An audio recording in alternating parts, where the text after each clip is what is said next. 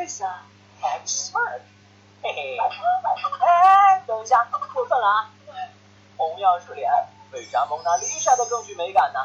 这就要从一个叫黄金分割率的东东说起。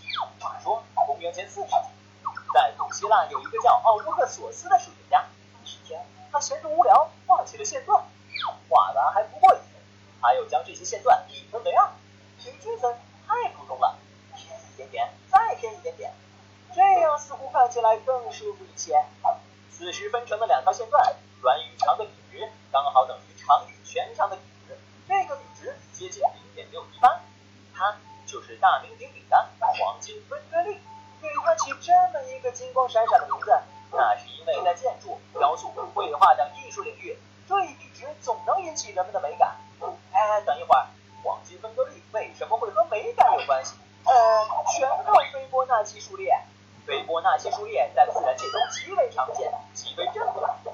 看得多了之后，人们就觉得斐波那契数列很美。最重要的是，斐波那契数列中前一项和后一项的比值越来越接近黄金分割率，所以爱屋及乌，人们就觉得黄金分割率和谐、自然又美丽。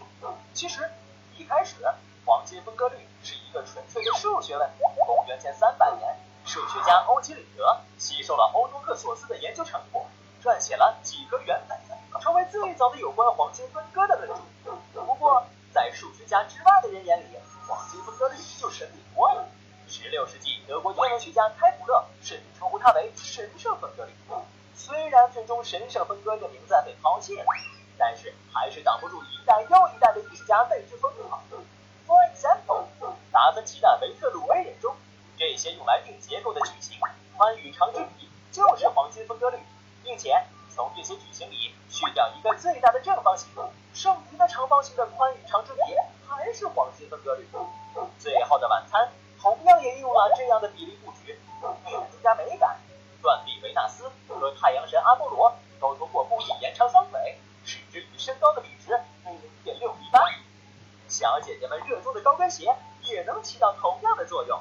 而像这样的脖子以下都是腿，腿是长了，但完全超比例了好吗？